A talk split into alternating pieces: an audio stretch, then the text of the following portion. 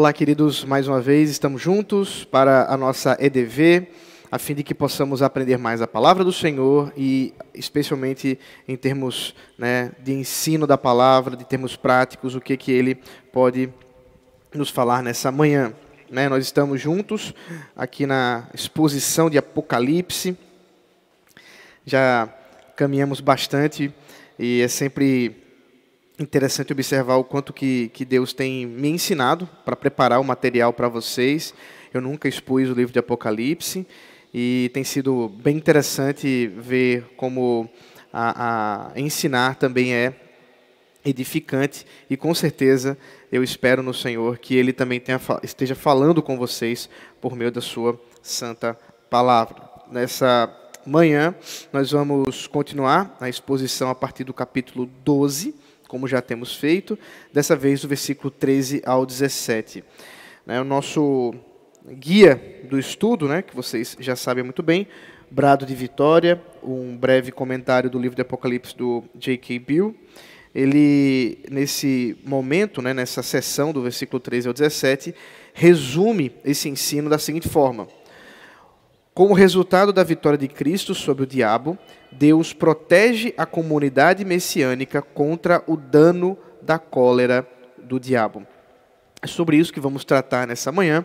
Vamos pedir que o Senhor nos guie em oração.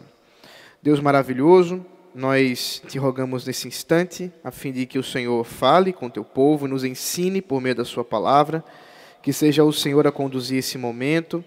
Ajuda-nos, ó Pai, a fim de que mesmo com as limitações, dificuldades naturais da transmissão, o Senhor permita que possamos aprender. Esse é o nosso desejo, em nome de Jesus Cristo. Amém. Muito bem, queridos. Uh, nós vamos fazer a leitura do texto. Acompanhem comigo a, a leitura que diz assim: Quando o dragão viu que tinha sido atirado para a terra, perseguiu a mulher que tinha dado à luz o filho homem. Mas foram dadas à mulher as duas asas da grande águia para que voasse para o deserto, para o seu lugar, aí onde é sustentada durante um tempo, tempos e metade de um tempo, fora do alcance da serpente. Então a serpente lançou da boca água como um rio atrás da mulher, a fim de fazer com que ela fosse arrastada pelas águas. A terra, porém, socorreu a mulher, abriu a sua boca e engoliu o rio que o dragão tinha lançado de sua boca. O dragão ficou irado com a mulher e foi travar guerra com o restante da descendência dela, ou seja, os que guardam os mandamentos de Deus e têm o testemunho de Jesus. Mais uma vez, uma visão bem recheada de simbolismos, com vários detalhes que nós esperamos é, poder expor, né, poder dirimir nessa, nessa manhã. Então vamos lá, aos poucos, começando primeiro com quando o dragão viu que tinha sido atirado para a terra, perseguiu a mulher que tinha dado à luz o filho homem. Aqui você tem a conexão do versículo 13 com o versículo 9.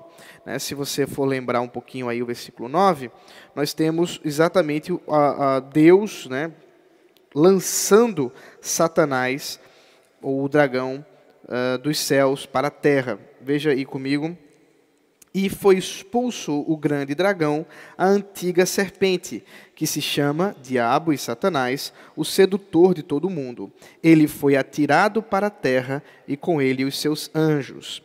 Aí o versículo 10, né, até o versículo 12, você tem o grande cântico, né, uma série de cânticos de adoração a Cristo, de adoração a Deus, com respeito à redenção e com aquilo que ele faz em proteger os seus.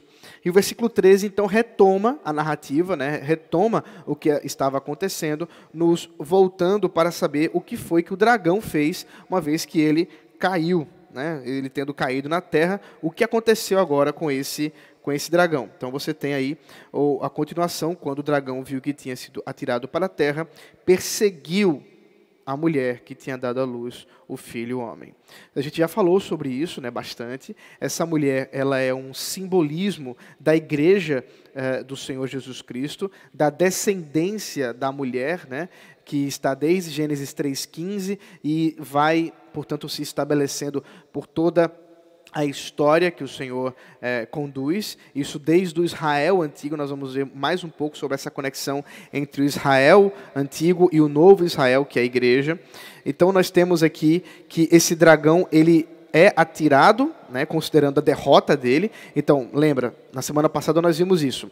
Esse cair de Satanás ou do dragão é a representação da derrota do diabo. O diabo foi derrotado, o diabo uh, realmente foi vencido mas agora ele, como que, tendo um resto de força, ele agora persegue a igreja. Ele persegue essa mulher que já deu a luz ao filho homem. Lembra que ele perseguiu a mulher a fim de que ela não desse a luz ao filho homem, e agora, tendo dado a luz, ele continua perseguindo a igreja. Perceba, portanto, que as perseguições que se instauraram desde né, das perseguições contra o povo de Deus lá em, em Abraão, ou até mesmo antes disso, elas continuam por um tempo. Nós vamos ver que existe um período em que isso vai cessar, mas ainda há um certo poder por esse dragão, porque ele usa essa força que lhe resta para perseguir essa mulher, portanto, para perseguir a mulher. É, é, é, essa perseguição, né, nós já, já tínhamos visto isso, mas vale a pena lembrar, ela corresponde exatamente à perseguição iniciada contra a igreja após a vitória de Cristo na cruz. Isso nos lembra, né, aquilo que eu já tinha enfatizado antes, da, dessa tensão do já e do ainda não que nós estamos vivendo. Porque se nós cremos que o Cordeiro venceu, se nós cremos que Cristo realmente é vencedor e que Satanás está derrotado, que Satanás foi vencido, porque ele ainda tem poder para perseguir a igreja. Então, aqui na visão de João, nós temos condição de ver isso, que realmente é o que está acontecendo. O diabo ainda detém força, detém uma certa força por um certo período para perseguir a igreja do Senhor Jesus Cristo. Essa talvez seja uma grande dificuldade para muitos cristãos. Eles têm dificuldade de entender como que nós podemos perceber que Jesus é o rei do universo, como é que nós podemos entender que o reino de Deus já foi estabelecido e o diabo ainda domina o nosso tempo. Como é que o diabo ainda tem força? Ele não deveria estar finalmente derrotado? Ele não deveria estar finalmente vencido e sem nenhum poder? Não é bem assim que nós temos aqui na visão. Uh, muito pelo contrário, o que observamos é que João consegue perceber as dificuldades da igreja, a perseguição da igreja, ainda nos tempos após a, a, vinda de Cristo, da sua morte, a sua ressurreição e a sua ascensão. Então, esse dragão que é Satanás, ele sim persegue essa mulher, ele ainda detém força e uh, nós vamos observar que essa força ela é, é, é simbolizada por um, um, um certo domínio de exército, que é exatamente o texto seguinte ou melhor dizendo, o texto posterior. Vamos ver, vamos ver primeiro como é que essa mulher responde a essa perseguição. Olha só o que vai acontecer com ela. Mas foram dadas à mulher as duas asas da grande águia, para que voasse para o deserto, para o seu lugar, aí onde é sustentada durante um tempo, tempos metade de um tempo fora do alcance da serpente. Isso é uma coisa interessante da gente lembrar que a, a, a gente já tinha visto no próprio capítulo 12 que essa mulher ela estava no deserto e agora ela parece que volta para o deserto e mais uma vez esse deserto envolve ali o cuidado divino. É, é, muito importante ver isso, porque, em geral, até mesmo pelo evangeliquez nosso, nós temos o hábito de pensar em deserto como uma coisa ruim, tá? Então, é, eu estou mais uma vez trazendo o tema só para que você não se perca. Ah, o deserto, simbolizado aqui no capítulo 12, não é uma coisa ruim o sinal que o deserto traz é de proteção e cuidado da parte de Deus. Eu vou mais uma vez falar sobre isso, mas é só para que você não se, não se esqueça que essa mulher é levada para o deserto e ela já estava no deserto, ela dá a luz, né, ela fugiu desse dragão, deu a luz ao menino e agora aconteceu todas aquelas questões cósmicas, cósmicas que nós já vimos e agora ela voa, ela voa para o deserto a fim de que seja sustentada. Mas ela voa com duas asas da águia, ou da grande águia. A, a, águia, aqui essas asas da águia, certamente fazem referência a Êxodo capítulo 19, versículo 4. Tem pelo menos três textos que nos, nos ajudam a compreender essas asas. É, Êxodo 19, versículo 4, que diz assim: Assim você uh, falará à casa de Jacó e anunciará aos filhos de Israel vocês viram o que fiz aos egípcios e como levei vocês sobre asas de águia e os trouxe para perto de mim? Agora veja Deuteronômio 32, versículo 10 ao 12.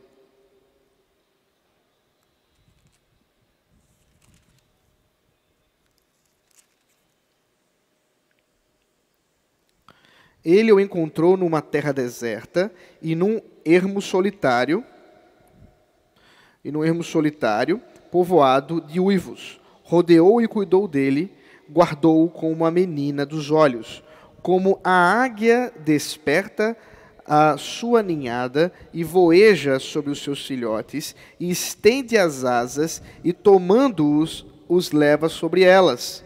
Assim, só o Senhor guiou o seu povo e não havia com ele Deus estranho. Isso aqui é Moisés né, cantando ao Senhor, lembrando do cuidado que ele fez no deserto ao povo de Israel. Perceba que há uma conexão clara entre o Israel no deserto, cuidado pelo Senhor, guiado pelo Senhor. Isso é muito interessante. Na visão do apóstolo João, o deserto que o povo de Israel teve que passar, os anos que o povo de Israel teve que passar no deserto, não constituíram algo negativo. Mas antes foi a prova do cuidado e do sustento do próprio Deus. E por fim, um texto que também é até bem conhecido, 27 ao 31. Isaías 40, 27 ao 31. Por que então você diz, ó Jacó, e você fala ao Israel, o meu caminho está encoberto ao Senhor, e o meu direito passa despercebido ao meu Deus? Será que você não sabe? Nem ouviu que o eterno Deus, o Senhor, o Criador dos confins da terra, nem se cansa, nem se fatiga, a sabedoria dele é insondável? Ele fortalece o cansado e multiplica as forças aos que não têm nenhum vigor. Os jovens se cansam e se fatigam, os moços de exaustos caem. Mas os que esperam no Senhor renovam as suas forças, sobem com asas como águias, correm e não se cansam, caminham e não se fatigam.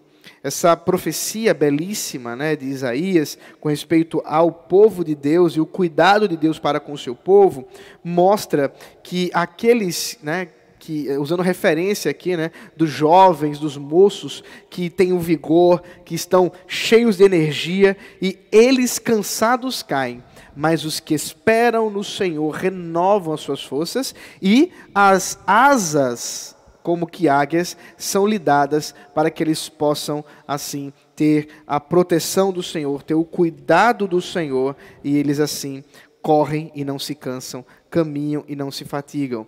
Né? Numa uma terra, né, num, num tempo em é, que os animais eram referidos, eram usados muito como referência para as poesias, para os simbolismos, a ideia da águia é muito curiosa. Você precisa é, talvez ver aí um documentário sobre a águia, ver a beleza da águia, mas também o quanto ela é realmente, a, a muitas vezes assim, assustadora contra os seus, é, os seus alimentos, né? Aqueles, as suas presas, a palavra que eu queria é essa, as suas presas. E ela caça, né? Com aquelas asas dela, voa, voos rasantes, com os olhos que alcançam muito longe. Então, perceba que o que João está nos trazendo é que essa igreja está sendo perseguida por um dragão. Existe um dragão né, que está lutando contra o, o, o, povo de Deus, está lutando contra a, igre, a contra a igreja, mas a igreja recebe força do Senhor, recebe resistência do Senhor, recebe aí um poder para ser sustentada e vencer, e continuar vencendo durante esse tempo de perseguição. Por isso que esse tempo no deserto que a igreja passa é um tempo realmente da providência. Deus está providenciando aí o cuidado para com o seu povo, com sua igreja. E a expressão final né, desse versículo é que uh, esse sustento que Deus faz para com a igreja se dá em um tempo, tempos e metade de um tempo. Uh, e por isso está fora do alcance da, da serpente. Uh, nós temos aqui uma, uma clara referência àquilo que já vim, vim, eh, estamos uh, falando né, desde do, do, início da exposição de Apocalipse, dessa, um, desse período que nós chamamos de milênio, podemos chamar também de o tempo do reino de Cristo na terra, podemos falar da, da, desse período da ascensão de Jesus Cristo, a sua segunda vinda. A Apocalipse usa muitas expressões para falar desse tempo, três anos e meio, usa é, 1260 dias, 42, é, é, 42 meses. Então, são várias expressões simbólicas para tratar desse período que, portanto, nos mostra que é um período determinado por Deus. Existe um período em que isso vai acabar. As forças dessa serpente, desse dragão, vão terminar. E enquanto isso, enquanto isso não acontece, a igreja é sustentada. A igreja é cuidada pelo o seu povo, ou melhor dizendo, pela, pelo seu Deus, a, diante do seu do seu povo, tá? Então, mais uma vez aqui nós temos exatamente essa, essa imagem, é, a igreja sendo sustentada por Deus. Enquanto isso, o que está acontecendo? Então a serpente lançou da boca a água como um rio atrás da mulher, a fim de fazer com que ela fosse arrastada pelas águas. A serpente é uma outra expressão para o dragão. Nós já vimos que serpente marinha, né, o leviatã, Raabe são expressões mitológicas do mundo antigo, exatamente para designar esses monstros poderosos e assustadores, ocultos, que habitavam nos mares, que habitavam nos rios e assustavam as pessoas, né, as histórias que nós até hoje é, conhecemos algumas delas. E o João está, portanto, fazendo uso, né, na verdade, o próprio Senhor Jesus, dando essa, essa visão a João, faz uso desses recursos da mitologia da época para é, fazer referência aos inimigos de Deus e, é claro, especialmente ao diabo. Mas lembrando que essa serpente, ela simboliza não só necessariamente o diabo, mas inclusive os agentes que o diabo usa contra a igreja, as nações que se levantam, os governantes que se levantam, tudo isso são poderes e, de uma certa forma, até mesmo exércitos contra Deus. É por isso que tem a expressão dessa água como um rio. Isso você tem, por exemplo, em Daniel 11:40, a ideia de um exército sendo simbolizado como a água que inunda um local. Vocês sabem bem como é isso. Aqueles que estiveram conosco há um tempo atrás, aqui limpando né, as nossas dependências após a enchente, sabem muito bem que a água ela se espalha e ela é difícil né, de ser é, é, escoada, de ser retirada, se não houver realmente meios, né, para que ela possa ser, é, ela possa sair. E a água é, é um, um, um, componente químico, né, que ela vai se espalhando, ela vai tomando a forma daquilo que ela vai se aproximando e ela passa. Se não houver vedação, ela passa e não tem quem, quem impeça. E vocês sabem, né, nós temos exemplos na própria história aqui do Brasil recente de uh, grandes enchentes conduzidas por rios, né, por, re, por, represas que foram é, quebradas ou que foram abertas e que realmente destruíram cidades, destruíram construções pelo poder dessas águas. Então, é, é, essa referência é importante porque o que está se referindo aqui são águas violentas, são águas que aparecem, que surgem é, com, com força, com poder, com uma demonstração de destruição muito grande.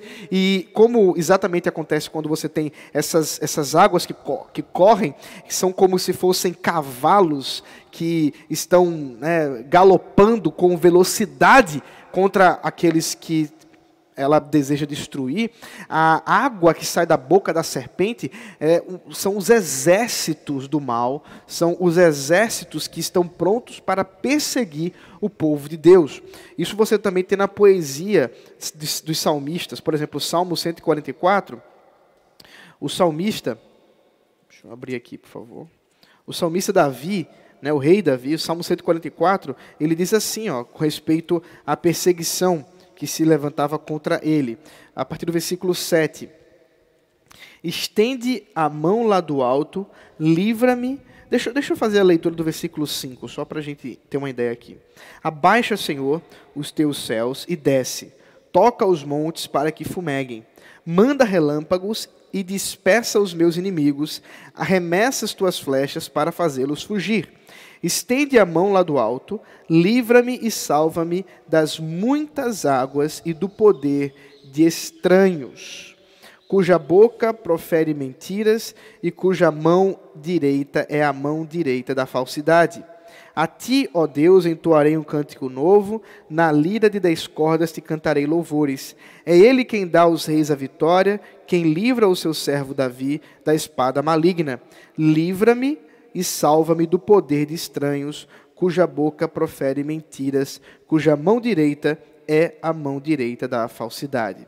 Perceba que o salmista entende que essas águas que estão ao redor dele, que estão as muitas águas que estão aí diante dele, são os inimigos, que nesse caso específico, eles surgem como ah, aqueles que estão prontos para mentir contra o rei, usar de falsidades, de calúnias contra ele, a fim que o derrotem. É interessante esse recurso, porque nós podemos expandir um pouco mais o significado do exército que se levanta contra a igreja como um rio, não só como um exército destruidor de fora para dentro, mas também de dentro para fora com os falsos mestres, com aqueles que se levantam com falsidades contra o povo de Deus. Está dentro né, da, da, desse campo semântico da própria, do próprio símbolo que são essas águas. É por isso que, em resumo, o que nós temos aqui é o diabo procurando destruir a igreja de dentro e de fora. Isso é alguma coisa que João já havia tratado, especialmente quando escreveu as cartas, as sete cartas lá no começo do livro, que os ataques de Satanás não são somente dos governantes, das nações, dos decretos contra a igreja, mas também de dentro, ao usar uh, líderes que são falsos mestres, líderes que são uh, falsos pastores, aos, que, aos quais estão, uh, esses que estão muito mais preocupados em ensinar para o seu próprio benefício do que ensinar a palavra de Deus. Isso é um cuidado que a igreja deve ter e sempre ter, porque o diabo envia os seus pastores também. Né? Não se assuste. É por isso que aquelas doutrinas, até mesmo, é, até usando a expressão aqui menos, é, é menos é, ofensiva, é, inocente, de dizer que porque alguém é líder, ele é ungido do Senhor e, portanto, não carece de crítica, não carece de ser é, é, exortado, ou até mesmo, em casos mais graves, de ser realmente refutado, e até mesmo publicamente, é uma bobagem. É claro que nós precisamos fazer isso. Aqueles que estão em uma liderança da igreja, mesmo que líderes de uma igreja, eles não necessariamente são ungidos do Senhor, não. Ainda que, é claro, Deus permita, nós sabemos que tudo isso acontece segundo a permissão de Deus, ainda que isso aconteça, não significa que sejam de fato ungidos do Senhor, que sejam de fato pastores do rebanho de Deus. Antes, muitas vezes, são líderes levantados pelo próprio diabo contra a igreja. Aquilo que ah, o apóstolo Paulo, o apóstolo João também chamam de falsos profetas ou falsos mestres. A igreja precisa estar preparada para isso e é sua responsabilidade, meu irmão. Aí cabe a cada um de nós a responsabilidade de conferir nas Sagradas Escrituras aquilo que é ensinado pelos mestres. Ensinado pelas pessoas. Você às vezes gasta tempo aí é, com televisão, às vezes você gasta tempo com YouTube, assistindo um monte de pastor, é pastor de todo tipo de igreja, e você aí faz a sua cabeça um emaranhado de coisas, fica todo confuso e não sabe por que foi. Porque você não tem tomado devido cuidado. Você não tem observado que não é porque alguém se chama pastor que de fato o é. Não é porque alguém abre a Bíblia que de fato está ensinando a Bíblia.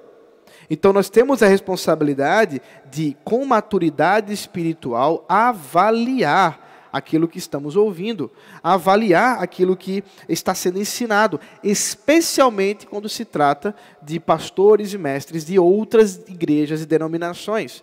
Tantas vezes você aí está apaixonado pelo Rodrigo Silva, é, um adventista, ou aquele é, Leandro Quadros, é, que é outro adventista. Às vezes você está encantado com o Silas Malafaia, eu, ou mesmo com Edir Macedo, ou sei lá que outro desses pastores, né, é, o, o do, do, do chapéu lá, o Valdemiro. Então, é, são tantos mestres, pastores que existem aí na grande mídia, seja pelo YouTube, seja a, a, pela, pela TV, e muitas vezes você fica meio confuso. Cuidado, cuidado, cuidado, porque os falsos mestres, eles não são falsos simplesmente porque tudo o que eles falam é falsidade, mas especialmente porque eles conseguem distorcer a verdade em mentira. Esse é o maior é, é, trunfo dos falsos mestres. Porque se tudo que eles fizessem fosse falsidade, eles não seriam seguidos, eles não seriam acompanhados.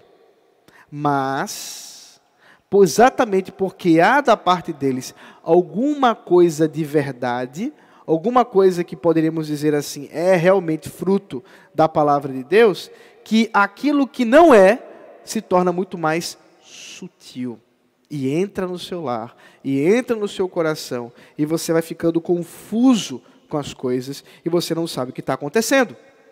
Precisa tomar o devido cuidado, porque o diabo procura destruir a igreja de dentro e de fora. Às vezes nós estamos olhando muito para o mundo secular, às vezes nós estamos olhando muito para o comportamento mundano, mas esse comportamento mundano, essas coisas né, que estão aí à nossa volta, da cultura secular, são muito mais fáceis de identificar em geral. Em geral, são muito mais simples. Mas e dentro? E dentro, como é que fica? Tome os devidos cuidados, porque é nossa responsabilidade aquilo que cremos, aquilo que damos ouvido.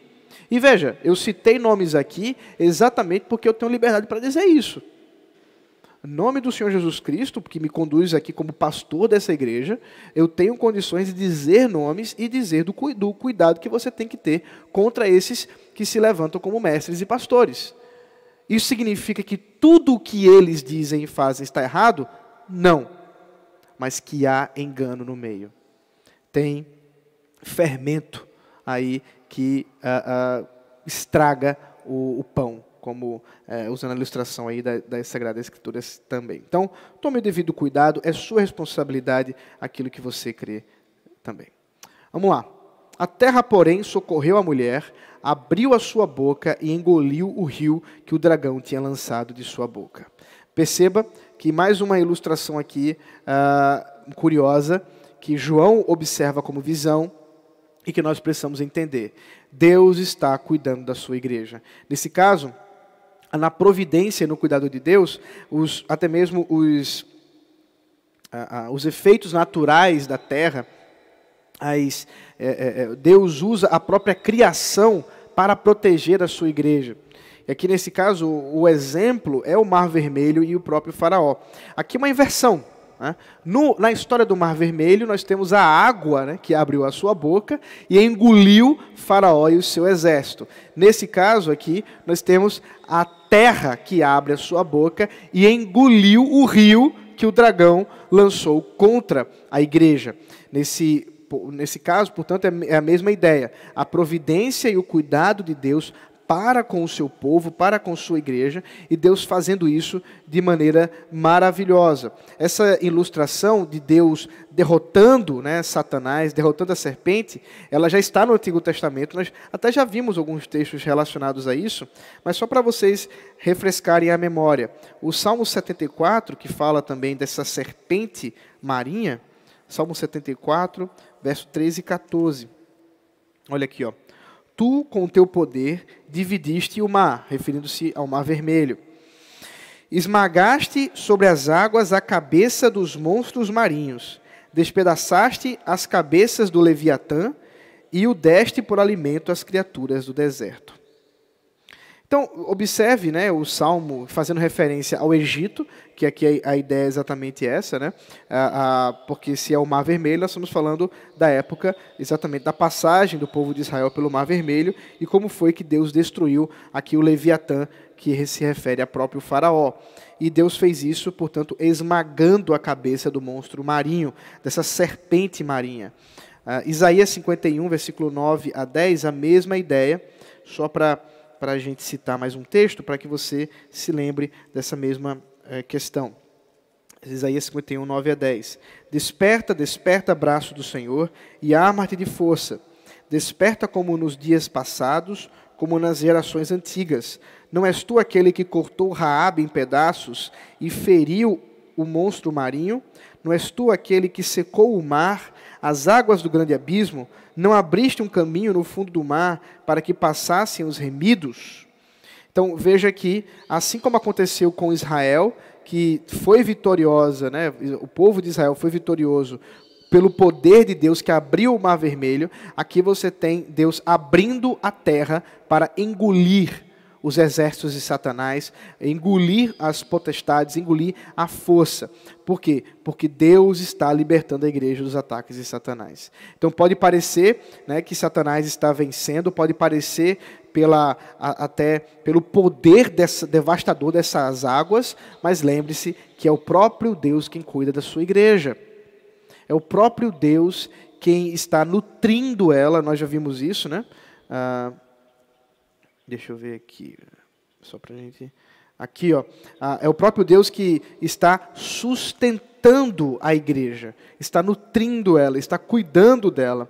Portanto, nós precisamos ser lembrados que Deus continua fazendo isso, mesmo durante as perseguições. Por fim, para terminarmos a nossa aula de hoje e abrimos para a pergunta, e eu já, já, já vejo que temos algumas aqui. Já já eu respondo elas. Vamos lá. O, o dragão ficou irado com a mulher e foi travar guerra com o restante da descendência dela. Então veja, a, a cena é a seguinte: o dragão ou a serpente solta né, essa, essa água, essa água vai contra a mulher, a mulher tem asa, ela está voando, aquela água não ameaça ela, a terra engole a água, então você tem a, a, o poder de Satanás realmente sendo é, destituído, destruído, ele perdendo mais uma vez uma batalha, e ele fica irado. E agora ele se volta não mais para aquela mulher, porque ele entende que ele não consegue mais acessá-la por causa das asas, por causa do cuidado de Deus para com aquela igreja, ou para, para, para com aquela mulher. Mas agora ele vai olhar para a sua descendência. E João explica. Isso que é legal. Porque nós estamos falando aqui como se fossem de dois períodos da igreja, ou podemos dizer de dois tipos da igreja presente. Nós temos a mulher como igreja e a descendência dela como igreja, tá? As duas coisas são igreja. Há uma diferença. A igreja representada pela mulher contra o dragão, que o dragão se levanta, não é mais acessível a esse dragão. Mas agora o dragão está diante da outra parte da igreja que ele diz, que João chama que aqueles que guardam o mandamento e o testemunho de Jesus. Veja, a teologia, ela, ela tem usado várias expressões para fazer exatamente essa diferenciação a respeito da igreja. Quem tem acompanhado os estudos aqui do CRE tem visto isso já com respeito a, a essa, essa questão. Por exemplo, nós podemos falar da igreja celestial e da igreja terrena celestial é a igreja de Cristo, que corresponde a todos os crentes que já estão com o Senhor, aguardando a ressurreição. nós podemos falar que essa é a igreja celestial. A igreja terrena são todos os crentes redimidos em Cristo Jesus que ainda estão que, que, estão no Senhor, mas não com o Senhor. Quer dizer, estão ainda eh, militando na terra. Uma outra forma de pensar a igreja invisível e a igreja visível. A igreja invisível é aquela que corresponde a todos os crentes e todas as as eras e todos os tempos que foram lavados e remidos pelo sangue do Cordeiro, essa igreja católica. A igreja visível é a igreja que ainda está atuando, ela é visível porque ela está entre nós, ela participa da igreja invisível, mas ela não é somente a igreja invisível. Então, a igreja invisível é uma parte, ou melhor dizendo, a igreja visível é uma parte da igreja invisível. Uh, uma outra forma de falar é a igreja triunfante e a igreja militante. Nós já triunfamos em Cristo, mas continuamos a militar nas lutas contra as perseguições. Mas existe uma parte da igreja que já militou e já triunfou e agora não milita mais, porque está diante do Senhor. Portanto, essa, essa distinção nos ajuda a observar que essa mulher, ela é agora corresponde à parte da igreja que não está mais acessível aos interesses de Satanás, não está mais acessível às perseguições, mas existe uma igreja que está. Somos nós.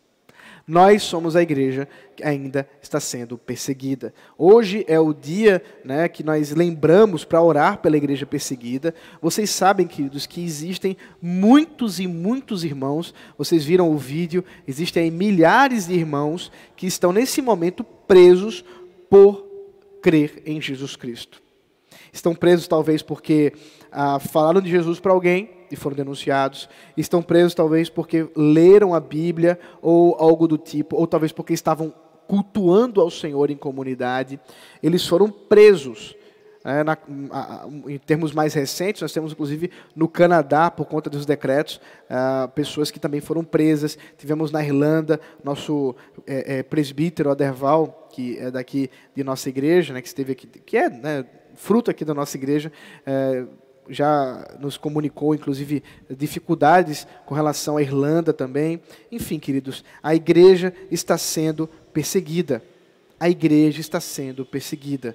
Mas quem é a igreja perseguida? O que é a igreja perseguida? É daqueles que guardam os mandamentos de Deus e têm o testemunho de Jesus. Essas duas expressões são muito importantes, porque elas resumem muito bem quem nós somos. Nós somos igreja perseguida. Nós oramos pela igreja perseguida que está em países a, a fechados, que agora estão sofrendo prisões. Mas nós participamos também dessa igreja perseguida, porque estamos lutando contra as perseguições de Satanás, estamos lutando contra os desafios de Satanás, que se levanta contra a igreja de muitas e muitas maneiras, seja usando o Estado, seja usando falsos profetas. Então, queridos, nós precisamos estar atentos e, e, e sabendo né, da, da, da forma como Deus tem conduzido o seu povo, tem conduzido a sua igreja no cuidado para a, a, a nossa vida, né? como igreja militante mais vencedora. Finalmente, para concluirmos hoje e termos algumas perguntas, nós estamos encerrando né, o capítulo 12, basicamente, faltou um versículo do capítulo 12 que ele introduz o capítulo 13, por isso que eu não expus hoje, vai ficar para depois. Acho que na semana que vem ainda tem a EDV, né? Eu disse que na verdade começa no segundo domingo, então na semana que vem eu ainda trato sobre o capítulo 13, que é um daqueles capítulos assustadores. Se prepare. Mas concluindo nosso estudo de hoje. Primeiro, nós podemos lembrar dessas oscilações da batalha espiritual. Há momentos que a igreja parece estar derrotada. Há momentos em que parece que realmente a igreja perdeu. Mas precisamos ser lembrados que esses momentos foram acompanhados de grandes vitórias e avivamentos da igreja. Então, talvez nós podemos hoje orar e pedir a Deus por direcionamento uh, em entender que os tempos que nós estamos vivendo podem anteceder um grande avivamento para o povo de Deus. Nós estamos sendo depurados, o povo de Deus está sendo depurado no sentido de que aqueles que uh, realmente são fiéis ao Senhor estão militando, estão lutando pelo bem da igreja, pelo bem do povo e especialmente a, a desejosos de estar reunidos em culto, de buscar edificação pela palavra de Deus, mas muitos já estão se perdendo no caminho. Muitos já estão deixando isso por, por outras coisas da vida. E por isso a, a igreja está sendo depurada. E essa depuração, ela antecede avivamento, porque quando a igreja é mais fiel, Deus derrama bênçãos também para o seu povo.